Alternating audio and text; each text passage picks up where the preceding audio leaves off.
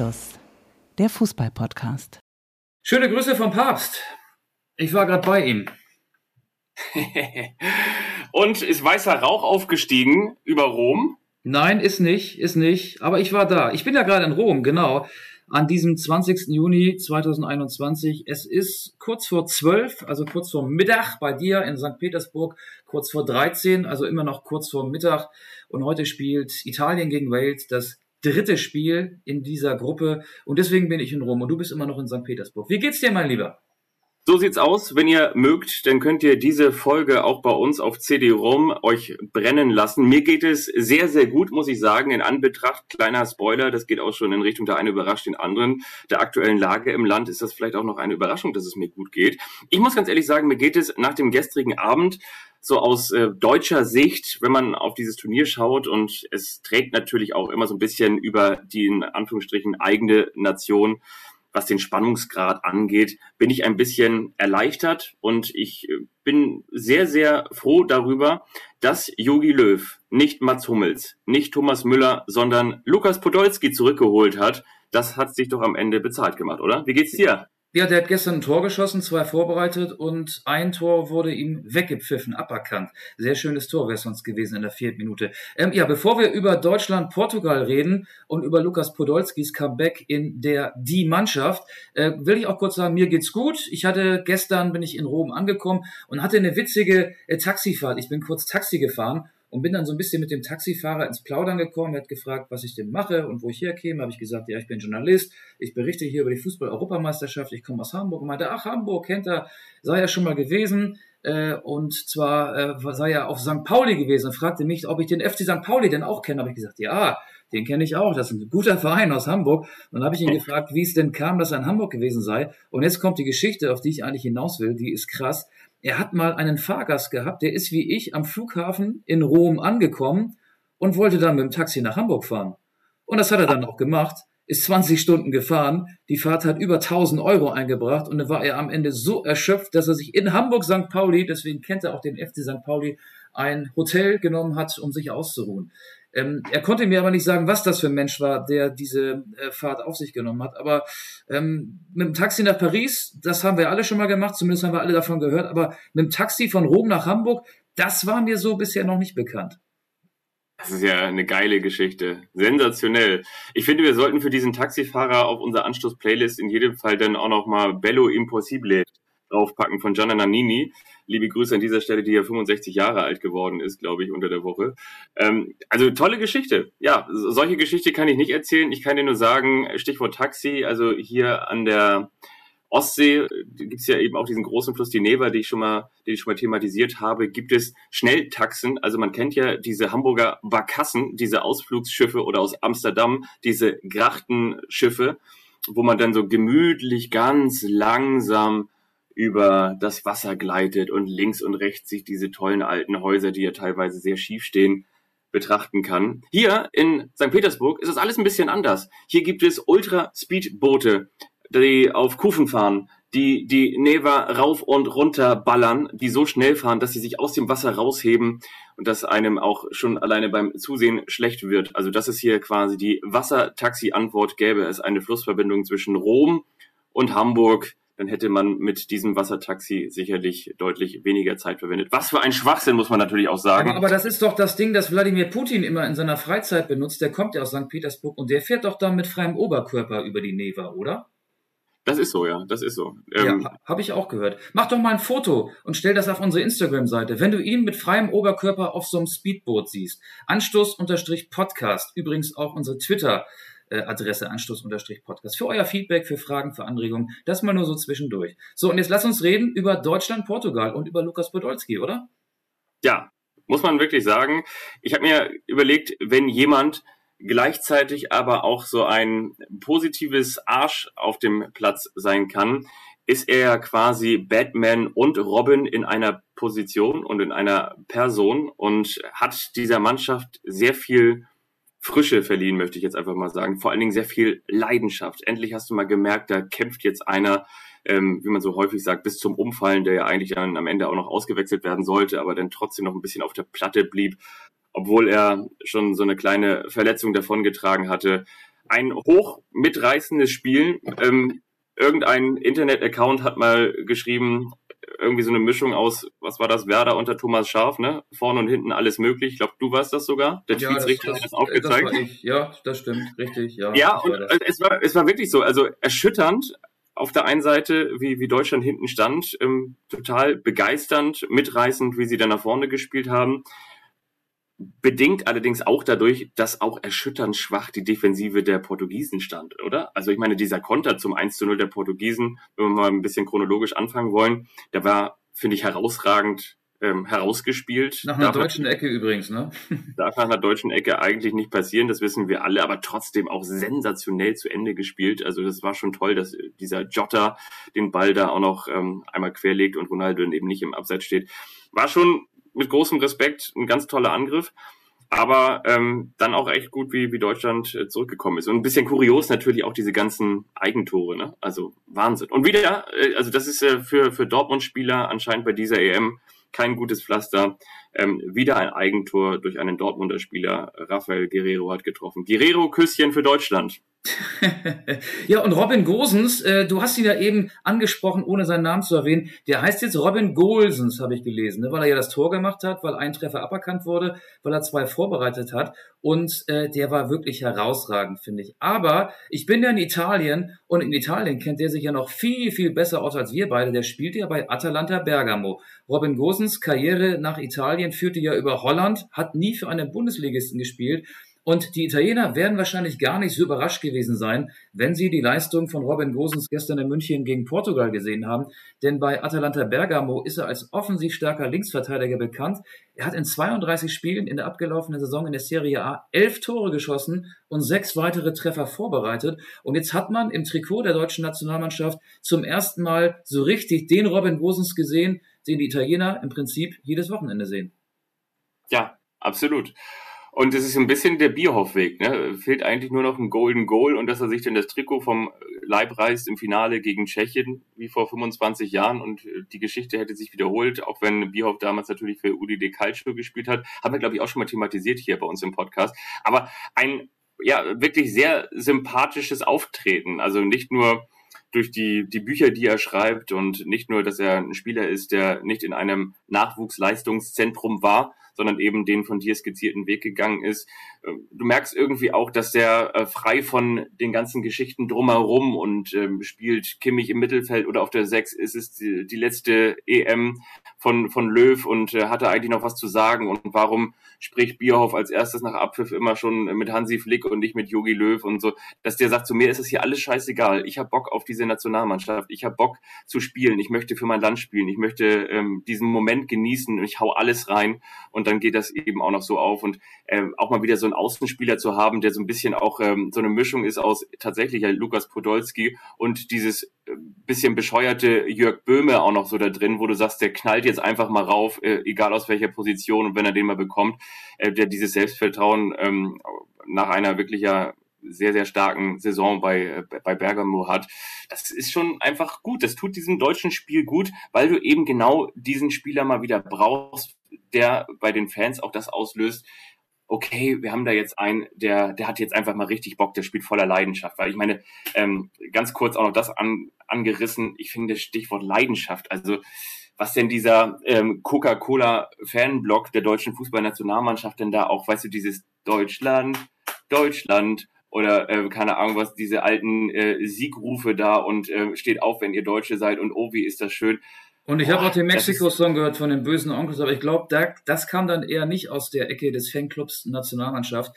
Das waren, glaube ich, so ein paar ähm, ja, Altvordere, äh, die diesen Song angestimmt haben. Ja, haben wir auch schon mal drüber gesprochen. Der Support der Fans der Nationalmannschaft ist nicht sehr kreativ. Das sind halt auch nicht die typischen äh, Stadiongänger, die du bei Bundesligaspielen siehst. Das es war aber, sie waren zu hören und das ist schon mal ein Vorteil gewesen im Vergleich zu vielen Testländerspielen, die ich in Deutschland gesehen habe vor der Corona-Pandemie.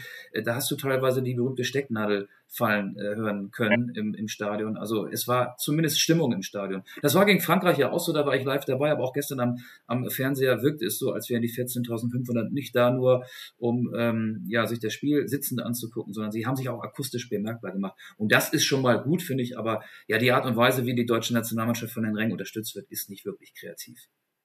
Was denkst du denn, das, was, ich glaube, der Kicker hat es heute in einem Kommentar geschrieben, darf sich Yogi Löw bestätigt fühlen? Viele haben ja schon vor Anpfiff gewitzelt. Eine Stunde vor Anpfiff kommt dann ja häufig die Mannschaftsaufstellung auch raus. Und 75 Minuten vorher sogar schon bei dieser EM. 75, 75 Minuten vorher. Ja, genau. 75 Minuten vorher. Okay, ähm, gut.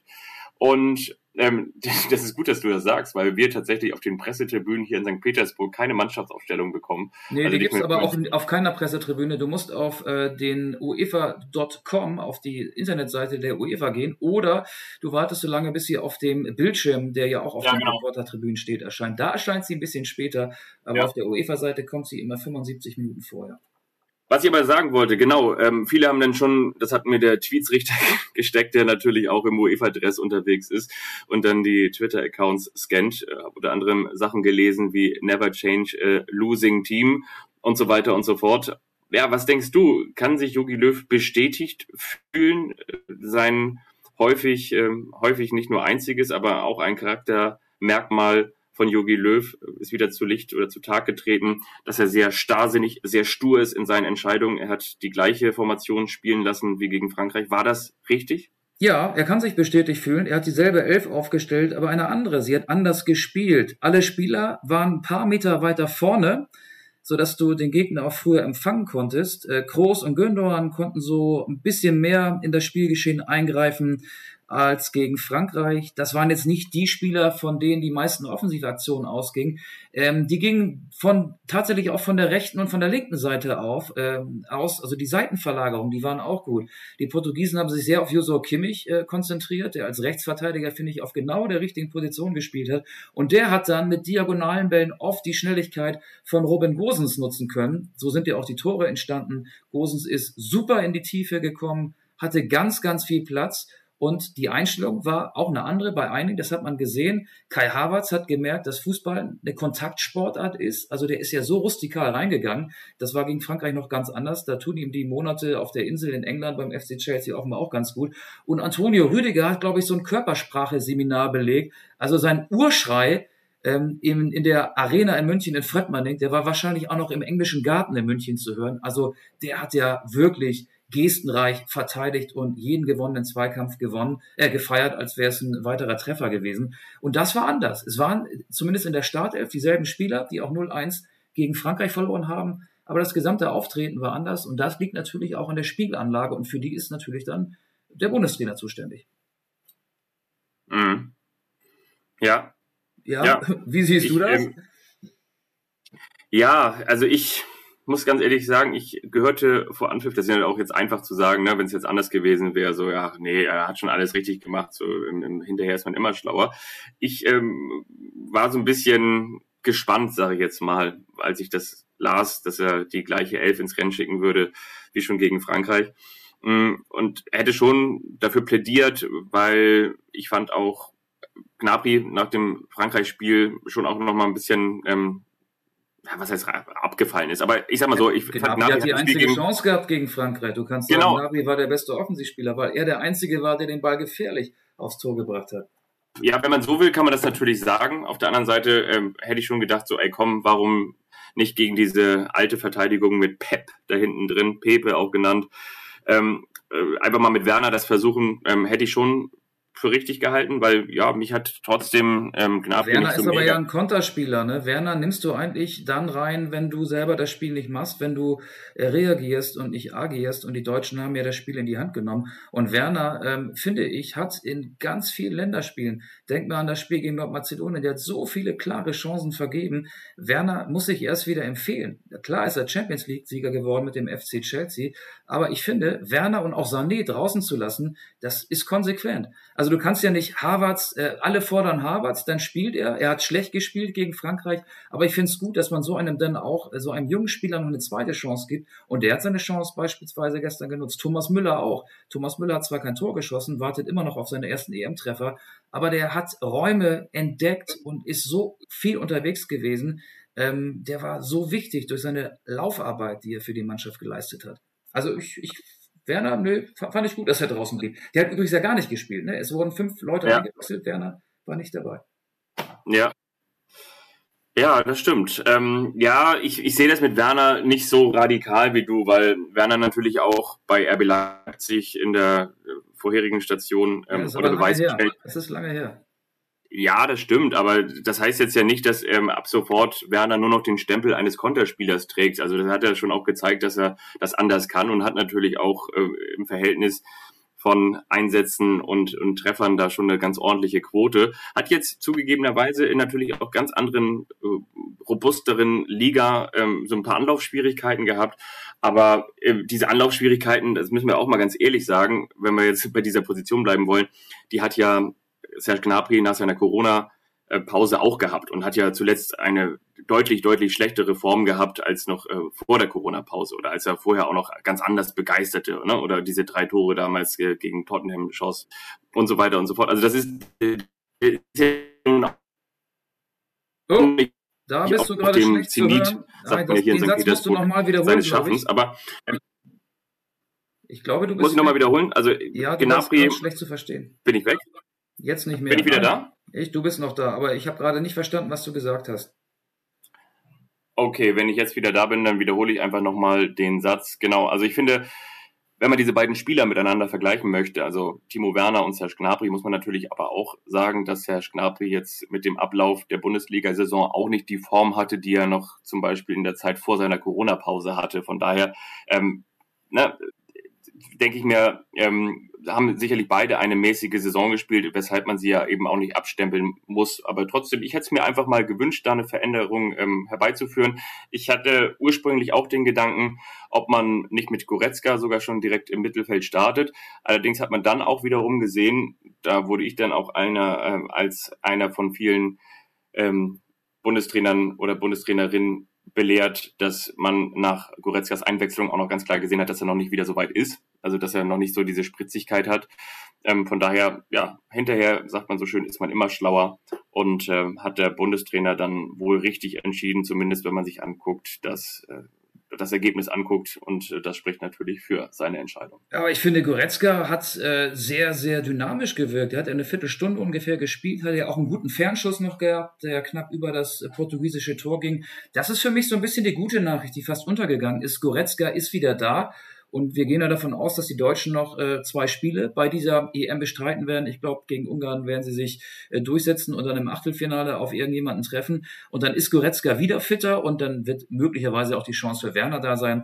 Ich fand auch interessant und äh, das, das hat mir Almut Schuld, die ARD-Expertin, gut erklärt im Nachlauf.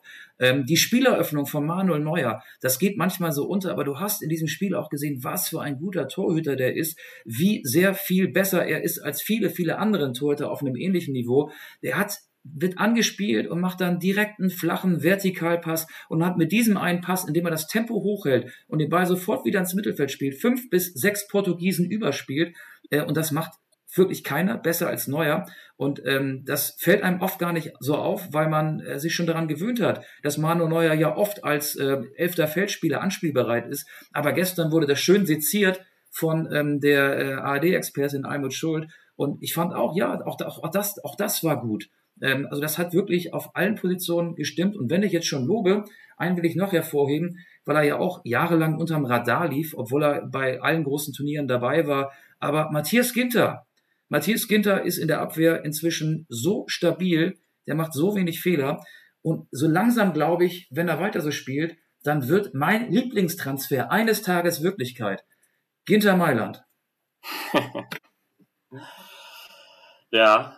Und dann in der Innenverteidigung mit Milan Skriniar, ne? Dann heißt der eine Milan und der andere Inter oder beziehungsweise Ginter. Genau, Milan spielt ja bei Inter, obwohl er Milan heißt. Genau. Ja, möglicherweise kommt das. Dann können wir ja schon mal kurz vorausschauen. Also Deutschland, da gibt es keine zwei Meinungen oder gibt es doch zwei Meinungen? Gewinnt gegen Ungarn? Ja, glaube ich schon. Deutschland geht dann mit sechs Punkten weiter. Vor der EM dachte ich vier Punkte, also keiner gegen Frankreich, einer gegen Portugal, drei gegen Ungarn. Jetzt hat die deutsche Mannschaft drei Punkte und wird gegen Ungarn gewinnen. Ich glaube, gegen Ungarn sogar deutlich gewinnen mit 3 zu 0. Genau. Und wenn Deutschland unentschieden spielen sollte, dann reicht es auch definitiv für den Achtelfinaleinzug, oder? Wenn Portugal ja. gegen Frankreich nicht gewinnt, dann werden sie Gruppenzweiter. Gewinnt Portugal, wäre Deutschland Dritter, würde aber auch auf jeden Fall als einer der vier besten Gruppendritten das Achtelfinale erreichen. Ja, die Gruppendritten, das ist auch wieder so eine Farce. Ich bin ja heute bei dem Spiel Italien-Wales, ne? Das Spiel ist eigentlich völlig wertlos. Die sind ja. mit einem Unentschieden beide weiter. Mit einem Unentschieden könnte Italien als Gruppenerste das Achtelfinale erreichen. Die Italiener stehen ja jetzt schon als Achtelfinalteilnehmer fest. Und Wales wäre mit einem Unentschieden äh, auch sicher weiter. Und äh, dasselbe gilt auch in der Gruppe D für das Spiel zwischen England und Tschechien. Da reicht auch dann beiden Teams ein Unentschieden. Und dann gibt's ja noch äh, in der Gruppe C, glaube ich, ähm, die Niederlande gegen Nordmazedonien. Nordmazedonien ist bereits ausgeschieden. Die Niederlande ist bereits Gruppensieger.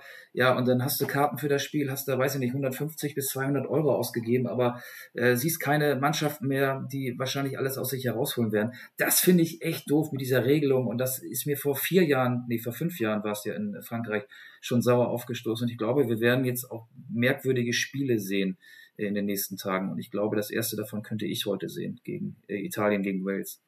Aber merkwürdiges Spiel. Ein merkwürdiges Spiel habe ich auch schon gesehen, und zwar Schweden gegen die Slowakei. Du hast ja, das auch hurra. gesehen. Was für eine erste Halbzeit. Aber die zweite Halbzeit fand ich gut. Alexander Ischak, das Solo, Hallihallo, der war ja. stark. Den erkennt man gar nicht wieder. Der war ja mit 17, 18 mal bei Borussia Dortmund, aber ähm, dem fehlt nur noch das Tor. Der ist gefühlt ganz dicht dran an seinem ja. ersten EM-Tor. Aber in der zweiten Halbzeit war das, finde ich, äh, schon eine Partie, die schwer in Ordnung war. Aber in der ersten Halbzeit echt so ein Ding, wo du dich denkst, ey, warum habe ich eigentlich den Fernseher eingeschaltet? Genau, und dann hast du da diese 28 Grad und hast dich da aus Schweden für wahrscheinlich viel Geld und mit Visum, also für die Einreise, auf den Weg gemacht. Und dann spielst du in dieser Arena und siehst diese erste Halbzeit und am Ende steht dann oben auf der Anzeigetafel, dass 11.200 Zuschauer mit dabei waren in einem Stadion, was rund 70.000 Zuschauer fasst ja, dann hat das mit EM nicht ganz so viel zu tun. Ne? Ja, das Spiel ist ja so eine negative Überraschung gewesen, also zumindest die erste Halbzeit. Hast du Lust mal so ein bisschen, wir können jetzt auch schon so eine kleine Bilanz ziehen nach zwei vorrunden Spieltagen, ja. über die positiven und äh, negativen, über die Gewinner und Verlierer, die positiven und negativen Entdeckungen dieser Europameisterschaft zu sprechen. Hast du Bock? Ja, sehr gerne. Lass uns doch mal mit dem Positiven anfangen. Ich glaube, eigentlich sind wir uns, dass Italien bisher überrascht hat. Ne? Italien mit zwei 3 zu 0 Siegen, mit einer Mannschaft, die äh, plötzlich nach einem 1 zu 0 nicht in den Verwaltungsmodus umschaltet, sondern weiter nach vorne spielt. Neue Namen, ja. an die man sich gewöhnen muss. Berardi oder Locatelli, die spielen hier in Sassuolo. Das ist das Hoffenheim Italiens. Äh, habe ich mir sagen lassen, äh, kommt aus äh, eine 10.000 Einwohnergemeinde. Ähm, der Verein ist immer stabil im Mittelfeld und da sind die beiden die Stars. Da gibt's auch so Mäzen übrigens wie Dietmar Hopp in Hoffenheim, der kommt irgendwie aus, aus der Baustoffbranche ähm, und, und das sind so Namen, die positiv in Erscheinung getreten sind, die man vielleicht gar nicht als latent Fußball interessierter Fan auf dem Schirm hatte. Aber Italien ist auf jeden Fall eine positive Überraschung. Wer noch aus deiner Sicht? Italien positive Überraschungen. Ja, danach finde ich, hört es schon so langsam auf. Ich finde, äh, ich finde, das ist vielleicht jetzt auch ein bisschen, ich will nicht sagen abwegig, aber ich finde, dass ähm, die Ukraine bislang relativ viele starke Spiele gemacht hat. Lustig. Starke, die, habe ich auch auf dem Zettel stehen. Ja, ja, ja, bin ich bei dir, ja. Ja, genau, aber äh, ansonsten finde ich, gibt es wenige Mannschaften, bei denen du jetzt sagen würdest, so, boah, ähm, ob das jetzt wirklich eine große Überraschung ist. Mhm. Aber ich fand, die Ukraine hat wirklich starke Spiele gemacht. Starkes Spiel gemacht gegen Nordmazedonien. Das war auch ein deutlich interessanteres Spiel, als man das womöglich im Vorwege gedacht hätte. Ja, das habe ich Und, übertragen. Ähm, das, das, das, das war, das ja. war, das war in der ersten Halbzeit war das auf jeden Fall ein Wahnsinnstempo, ne? mit Jamolenko, Jaremczuk, ja. ähm, Malinowski, Sinchenko von Manchester City, die haben eine richtig gute Offensive. Die Defensive ist eher schwach, weil da spielen die Spieler dann teilweise auch so in der eher zweitklassigen ukrainischen Liga. Aber äh, die Offensive kann, glaube ich, äh, jede Mannschaft hier bei dieser EM vor Probleme stellen. Nordmazedonien ist natürlich jetzt als EM-Neuling auch nicht der Maßstab, aber auch wie die Ukraine beim 0-2 Rückstand gegen die Niederlande innerhalb von weniger Minuten zurückgekommen ist, dann ja. stand es 2-2. Am Ende ja hat die Ukraine das Spiel 2 3 verloren. Ich glaube auch, äh, dass die Ukraine ähm, ins Achtelfinale kommen wird und könnte dann ja Gegner von Italien werden als Gruppenzweiter. Ja, genau. Und natürlich muss man ganz klar sagen, eine Überraschung, vielleicht auch nur ein überraschendes Ergebnis, aber doch auch das Spiel der Ungarn mit dieser gigantischen Atmosphäre, mit diesem gigantischen Publikum da im Gepäck. Erstmal stark gespielt, auch wenn sich das am Ende nicht so liest, gegen Portugal. Lange sehr gut mitgehalten, sich dann gefühlt am Ende ein bisschen selbst geschlagen. Ähm, abgefälschter Ball, Elfmeter und Cristiano Ronaldo, das ist dann irgendwie ein bisschen zu viel gewesen. Auch das Ergebnis ein bisschen zu hoch gewesen. Dann dieses spektakuläre 1 zu 1 gegen Frankreich. Hallo, da haben sie es mal gezeigt. Und von daher gehört Ungarn für mich auch zu den Überraschungen, zumindest von der Spielweise. Vielleicht nicht von den Ergebnissen, aber von der Spielweise. Ja, und Patrick Schick gehört für mich auch zu den Überraschungen. Der hat ja. dieses äh, Wahnsinns äh, Diego oder, oder Moritz Stoppelkamp oder Mike Hanke Gedächtnistor erzielt. Ja. Und ähm, im letzten Spiel gegen Kroatien hat er ja Blut überströmt. Also gut, ähm, die Blutung war kurz mal gestillt, aber es tropfte dann doch noch, den Elfmeter verwandelt und hat ja dann auch ähm, ja sehr extrovertiert in die Kamera gejubelt, dieses Posing. Das fällt auch auf bei der EM, ne? Die ja. Torschützen wissen genau, wo die Fernsehkameras stehen. Witzigerweise ja. links und rechts neben dem Tor. Also für jeden Torjubel immer eine da. Und ähm, bei Romelu Lukaku ähm, war es ja toll. Er hat eine Message und eine Grüße an den äh, kurz vorher ja, verunglückten Christian Eriksen in die Kamera äh, geschrien. Andere nutzen das aber nur, um einfach ähm, ja, heldenhafte Posen äh, zu machen. Also im Prinzip ist das so ein, ähm, so, so, so ein Instagram for free, ne? Also das, was sie normalerweise mit einem Instagram-Post machen könnten, das können sie jetzt einfach live machen, äh, indem sie einfach mal kurz links oder rechts abbiegen, nachdem sie Tor geschossen haben und in die Kamera grüßen. Weißt du übrigens, was Hattrick auf Tschechisch heißt? Patrick. Richtig. So, wir machen weiter. Du hast über Romelu Lukaku gesprochen. Nein, und zwar wir brauchen noch negative, negative Überraschungen. Aber, ja. ja. okay. Und dann, dann komme ich gleich nochmal auf Romelu Lukaku zurück. Wenn ich ähm, das vergessen sollte, erinnere mich bitte dran. Negative Überraschung. Äh, Spanien, oder? Ja, klar. Ich, ich muss dazu sagen, ich habe von den Spaniern leider nicht so viel gesehen. Auch gestern nach dem Spiel der Deutschen, das habe ich mir hier im, im Hotel angeguckt, bin ich da nochmal raus. Ich musste was essen. Ich wollte mal so ein bisschen unter Menschen auch ja. und dachte mir, dass man das vielleicht irgendwo hier sehen könnte. Aber es gibt hier äh, im klassischen Sinne sowieso kein Public Viewing, aber in Rom gibt es auch äh, selten Fernseher, die draußen stehen in den Restaurants. Möglicherweise ist das verboten. Ich habe von dem Spiel nur die letzten 15 Minuten gesehen, von dem Spiel äh, zwischen Spanien und Polen und dann die Zusammenfassung in, in, in der ARD. Ja, aber klar, die Spanier sind enttäuschend mit 0-0 äh, und 1-1 und ähm, ich glaube, wir sind auch alle noch ein bisschen geblendet von dem 6 0 gegen die deutsche Mannschaft letztes Jahr im Herbst. Ja, und natürlich auch vielleicht von den, von den Namen da in der, in der Aufstellung. Ne? Also es liest sich ja schon irgendwie alles ganz toll, ähm, auch mit Morata, mit hier dem, dem, dem kleinen Wunderkind, ne? Und ähm, mit Rodrigo und Jorente und Jordi Alba und das ist schon alles auch echt schick, aber ähm, Nee, der spielt bei Tschechien. aber ähm, ja, haben es irgendwie dann noch nicht gezeigt und das ist ja auch ganz spannend. Das ist meines Erachtens die Gruppe E, meine ich genau. Die spielen ja zur anderen Hälfte auch hier in St. Petersburg. E wie Espanja. Ist genau Schweden, Tabellenführer mit vier Punkten, die Slowakei auf Rang drei, auf Rang zwei mit drei Punkten, auf Rang drei ist dann Spanien mit zwei Punkten und Schlusslicht Polen mit einem Punkt. Und in dieser Gruppe kann jeder noch alles werden. Also da kannst du noch komplett ausscheiden, da kannst du noch bester Gruppendritter werden, da kannst du aber noch erster und zweiter werden. Also da wird es äh, zum Ende hin, dann gibt es ja auch parallele Anstoßzeiten, nochmal einen echten Showdown geben. Also mit ganz viel Spannung und da bin ich mal gespannt, äh, ob womöglich Spanien als erster Top-Favorit sogar vielleicht auch ganz ausscheidet. Das glaube ich nicht, aber ich glaube, ähm, eine Mannschaft oder eine, eine Nation, die bei der letzten WM weit gekommen ist, bis ins Finale, die könnte ausscheiden. Und das ist für mich die größte Überraschung, Kroatien. Kroatien hat bisher nur einen Punkt Kroatien ja. äh, hat natürlich auch einige WM-Helden von 2018 nicht mehr dabei. Ivan Rakitic und Mario Mandzukic sind die bekanntesten. Aber die Kroaten spielen so einen biederen Fußball und du merkst auf dem Platz, die flaumen sich an. Das ist eine komische Körpersprache. Ähm, das Spiel gegen Tschechien war auch eines der langweiligeren bei dieser Europameisterschaft. Und ich glaube, die Zeit dieser Mannschaft ist vorbei. Ähm, das hätte man vielleicht nach der WM schon erkennen können. Es ist immer schwierig zu sagen, dass die Zeit einer Mannschaft vorbei ist. Aber wir haben ja auch bei den Deutschen festgestellt, nach 2014 kam vier Jahre später ähm, nicht mehr so viel Gutes bei raus. Und Kroatien ist jetzt genau in dieser Phase, in der dieses Turnier, glaube ich, den Umbruch, der dann für Katar 2022 stattfinden wird, eingeleitet wird. Die Kroaten sind für mich die absolute Enttäuschung bisher. Ja. Und dann muss man natürlich auch sagen, die Dänen, die mit null Punkten dastehen. Und das ist für mich auch so ein Thema. Aber die kannst du ja nicht bewerten, ganz im Ernst. Die kannst du ja wirklich nicht unter normalen Gesichtspunkten bewerten, nach dem Zusammenbruch von Christian Eriksen.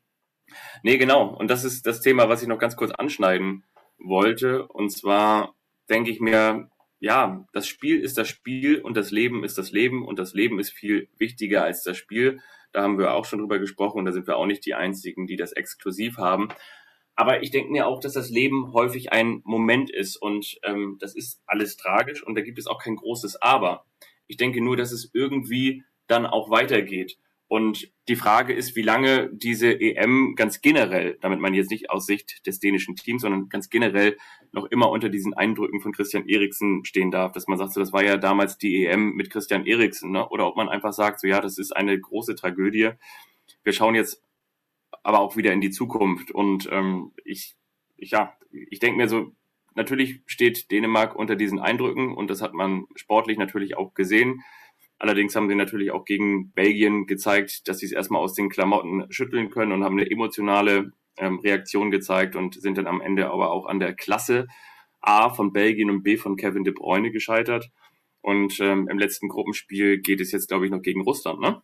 Ja, das stimmt, ähm, genau. An Sieg und Ideen werden äh, möglicherweise weiter. Aber ich finde, Fabian, ähm, für was die EM steht, das kann man jetzt noch gar nicht sagen. Und da hat ja auch jeder selber so seine eigenen Erfahrungen. Also ich habe mit einem Kollegen gesprochen, der war da, live im Stadion bei diesem schrecklichen Spiel zwischen äh, Dänemark und Finnland und dem Zusammenbruch von Christian Eriksen.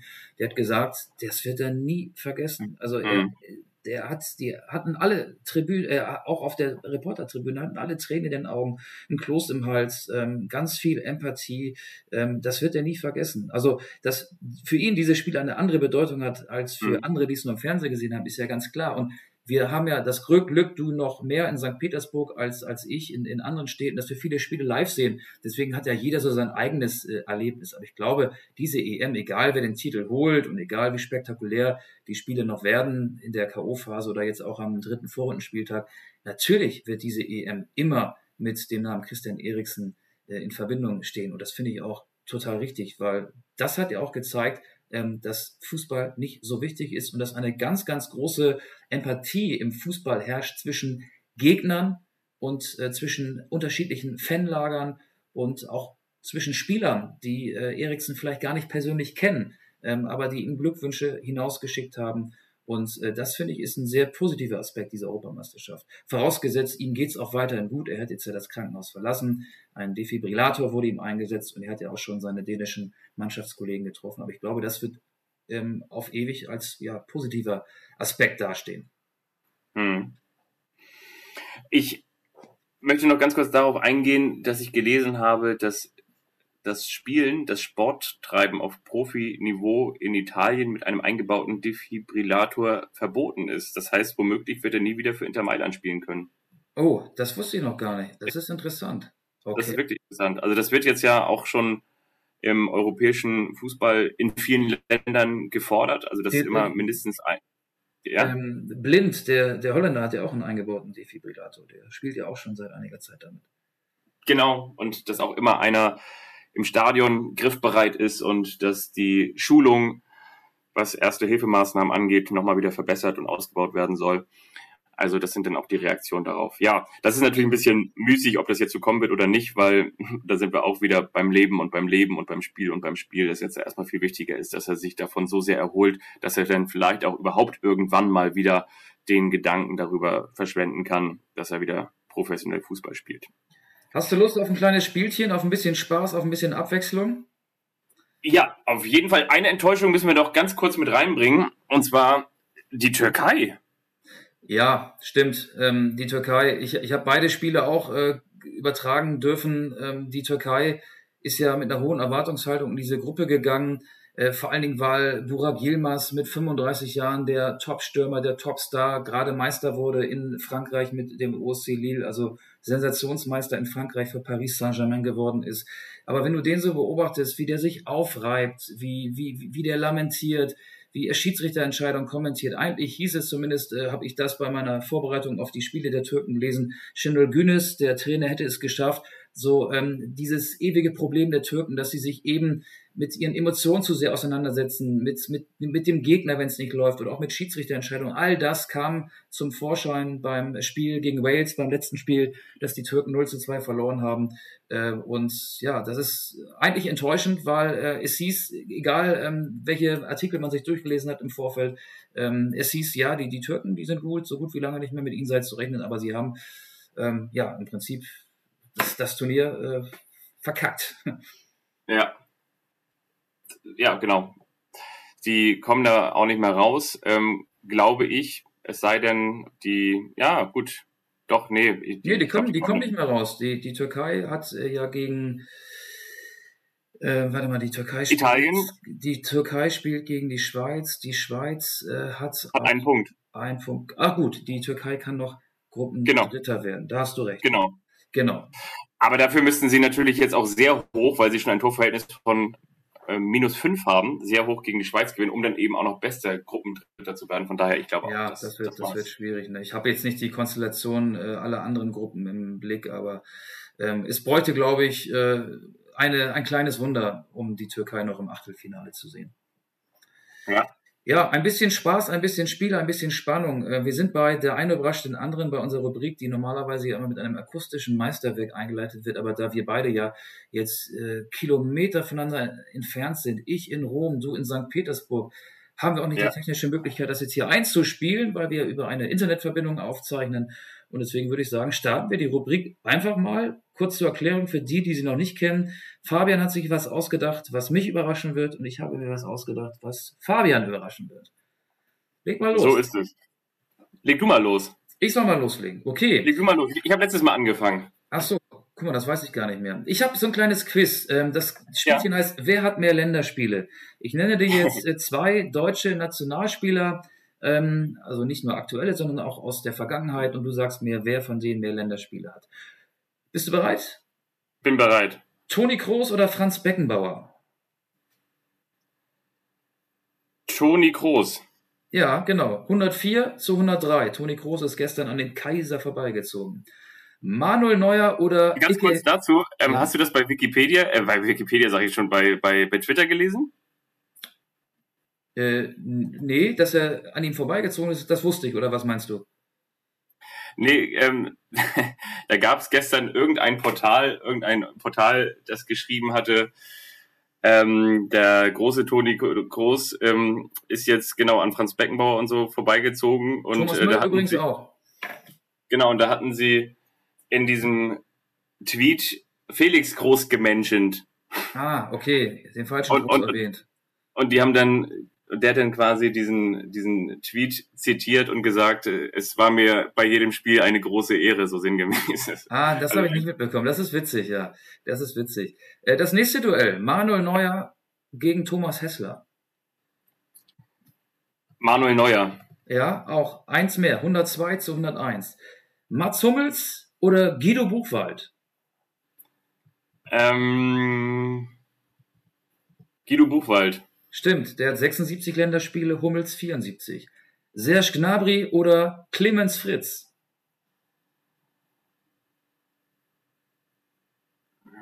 Bist du noch da? Ja, ich überlege gerade.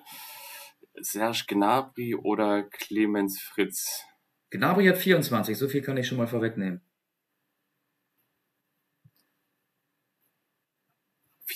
Ich glaube, Fritz hat mehr. Du hast gerade alle Länderspiele nach, äh, nachgezählt nochmal, die Clemens Fritz gemacht hat. Ne? Nee, der hat weniger, zwei weniger, 22. Ah, okay. Horst Rubisch oder Josua Kimmich? Horst Rubesch oder Joshua Kimmich? Hm, Horst Rubesch. Ja, denkt mal, ne, dass er so viele Länderspiele hat. Der hat aber nur 21 Länderspiele und hat auch nur sechs Tore geschossen. Der ist halt auch so bekannt, weil er äh, bei der EM 1980 beide Tore im Finale gegen Belgien schoss. Kimmich hat deutlich mehr. 57, 57 zu 21. Olaf Thon oder Kai Havertz?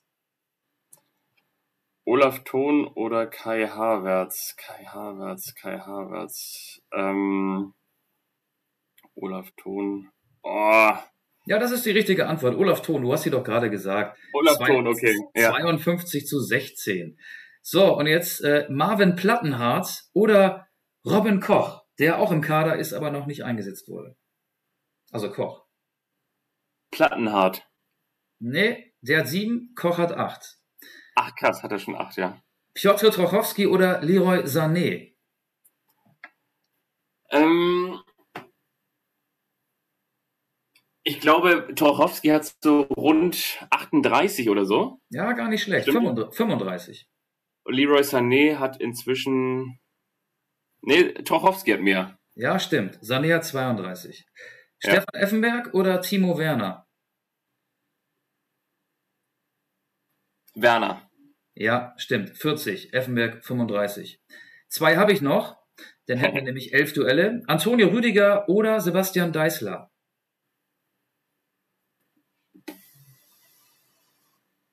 Deißler. Nee, Rüdiger 43, Deißler 36. Und das letzte Duell Frank Baumann oder Lukas Klostermann.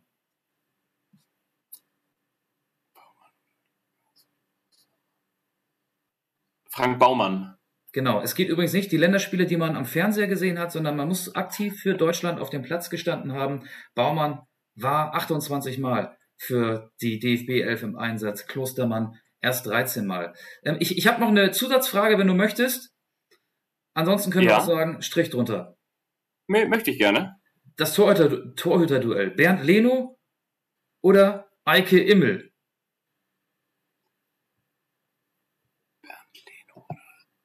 Eike Immel. Ähm, oh, Eike Immel. Ja, der hat mehr Länderspiele und war auch schon häufiger im Dschungelcamp. 19 zu 8. Das war's. Sehr gut, finde ich gut. Also vielen Dank. Ich habe mir überlegt, in Anbetracht der Tatsache, dass du ja heute schon wieder ein Spiel der italienischen Nationalmannschaft übertragen darfst, möchte ich ein paar oder vor allen Dingen die, die wichtigsten Fakten mal mit dir durchgehen und möchte mal sehen, wie gut du auf das Spiel vorbereitet bist. Fangen wir also an. Italien. Sag mir doch mal, lieber Michael, wir wollen mal einfach anfangen. Ähm, das ist wahrscheinlich ein bisschen zu einfach. Und zwar habe ich mir mal hier den äh, Wikipedia, wir wollen natürlich den, den Wikipedia äh, äh, Artikel von Italien habe ich mir mal hier geöffnet als kleine Hilfe. Ja. Wollen wir doch mal ganz einfach mit dem, mit dem Kapitän anfangen. Wer ist das denn? Giorgio Chiellini. Das ist natürlich sehr richtig. Wer ist der Rekordspieler Dino Zoff. Nein, das nee, ist nicht richtig. Gigi Buffon, Gigi Buffon. Der ewige Buffon natürlich mit, weißt du auch, wie vielen Länderspielen? Äh, muss ich tippen. Ich tippe 172. Oh, das ist gut. Es sind 176. Und jetzt kommt etwas, da war ich selbst ein bisschen überrascht. Und zwar, wer ist der Rekordtorschütze für Italien? Wer hat die meisten Treffer erzielt? Äh, Riva ähm, war das. Riva.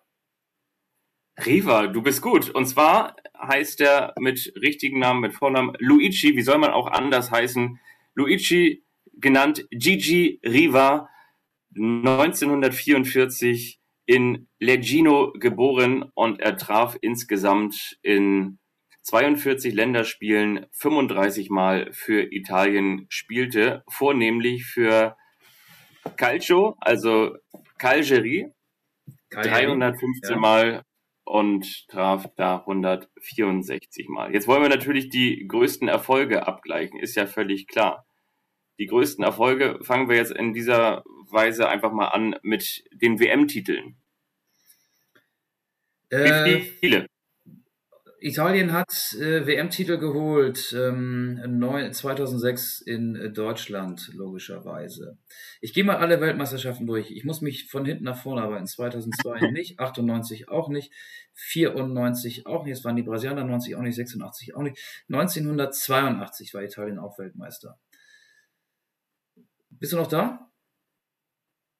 Ja, ich bin noch. Okay, du bist nicht mehr so gut zu verstehen. Ähm, 82 hast du gesagt? Genau, 78 nicht, äh, 74 nicht, äh, 70 nicht. Äh, Italien war viermal Weltmeister. Äh, 66 nicht, 62 nicht, 58 nicht, 54 nicht. Ja. 1950 und in den 30ern auch. Ähm, die Jahreszahlen kann ich dir gerade nicht mehr sagen. Das ist komplett richtig. Und zwar 1934 bei der ersten WM-Endrunde 38, 82 und 2006. Auf den Europameistertitel wollen wir auch nochmal schauen. 68, 1968. Das ist auch sehr richtig und na gut, das ist dann erst in, ja, in gut einem Monat vielleicht ein Thema bei den Olympischen Spielen 1928 und 1936 gab es einmal die bronzene und einmal die goldene Medaille für die Auswahl von Italien. Hast du noch für uns, Michael, einen Funny Fact? Ich finde, du hast das sehr gut gemacht. Wenn du dann heute Abend noch nach dem Spiel Don't Take Me Home, Please Don't Take Me Home äh, rülpsen kannst, dann hast du auch noch das richtige italienische Bier gefunden. Ähm, hast du noch einen Funny Fact? Gibt es doch irgendwas, was man wissen muss über die italienische Nationalmannschaft? Die spielen im Stadio Olimpico. Ähm, das ist kein Funny Fact, aber da hat Andi Brehme ja damals den Elfmeter 1990 verwandelt und Deutschland zum Weltmeister geschossen. Und da ist Franz Beckenbauer ja auch einsam über den Rasen geschlurft. Ich werde nachher recherchieren, welche Stelle es war und werde diesen Gang nachstellen. Wahrscheinlich werde ich danach meine Akkreditierung für diese EM verlieren und die nächsten Tage in einem italienischen Gefängnis bei Trockenbrot und Wasser verbringen. Das finde ich gut. Ich habe auch noch eine kleine Überraschung, möchte ich auch gleichzeitig mit aufnehmen. Und zwar ist es nicht nur einfach ein Song für unsere Playlist. Ich habe ja gerade eben schon Gianna Nannini angesprochen. Für mich ist wirklich bislang der Song dieser EM Hey Sokoli. Und zwar ist das ein, ein slowakischer Song. Und zwar ist der von Ondrej Kandrac. Ich hoffe, ich spreche das jetzt richtig aus. Hey Sokoli, das ist so ein slowakischer Polka, den man hier immer so als Fanlied vor Anpfiff gespielt hat. Also wenn du den gehört hast, dann hast du richtig Bock auf das Spiel und dann kann auch die erste Halbzeit von Schweden gegen die Slowakei folgen. Das ist der Song, mit dem ich dich überraschen möchte, mit dem ich dich auch dann gerne in Richtung dieses Spiels schicken möchte, auch wenn du natürlich schon ein bisschen Eros Ramazzotti aufgelegt hast, wenn du mit deinem kleinen Fiat 500 jetzt nochmal durch Rom fährst. Aber ansonsten ist das auch der Song, der dich auf jeden Fall in Stimmung bringen wird. Ich fahre natürlich mit der Vespa, ohne Helm, wie so viele Italiener. Ähm, nein, äh, das ist gut. Ich hoffe, dass ich ähm, den Song finde. Andrei Kandrac äh, bei Spotify. Ja, Ansonsten Gianna Nannini kommt drauf, von mir kommt drauf, äh, von Disaster, Tor zur Welt, weil äh, Robin Golsons gestern ja ein Tor zur Fußballwelt bei dieser Europameisterschaft geschossen hat und die Fußballwelt liegt ihm zu Füßen und die Fußballwelt ist ja das Achtelfinale und Deutschland ist auf einem guten Weg. Und dann noch von Fehlfarben Kontakt, weil Kai Havertz erkannt hat, dass Fußball eine Kontaktsportart ist. Fabian, ich glaube, ich höre dich gar nicht mehr. Das ist schön, wo wir gerade bei Andre, ja? Wir müssen, glaube ich, bald zum Doch, Ende ich höre dich aber noch glasklar. Ja, Hörst du mich weil, gar nicht mehr? Weil, ja, du bist, du kommst nicht mehr so sauber an. Ich glaube, in St. Petersburg hat sich jemand in die Leitung geschaltet und ähm, will vielleicht auch wissen, was wir so machen. Und deswegen sollten wir, glaube ich, gleich zum Ende kommen, weil nicht mehr alles von dem, was du sagst, ankommst. Ankommt. Du, du kommst nicht mehr so gut an. Okay, dann machen, dann machen wir jetzt gleich Feierabend. Ich hoffe, das kommt noch richtig gut an.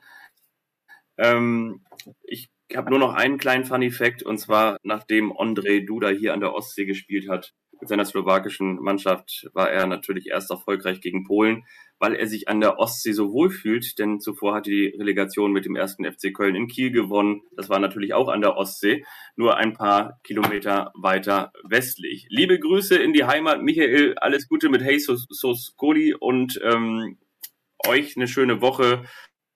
Verzeiht uns die Leitungsprobleme, abonniert uns, dann erfahrt ihr immer, wann es eine neue Folge gibt. Schaut mal rein auf Instagram, da tippen wir fleißig die Spiele, die Highlight-Spiele des Tages und natürlich auch bei Twitter. Auge, bis bald! Ja, bis bald! Tschüss!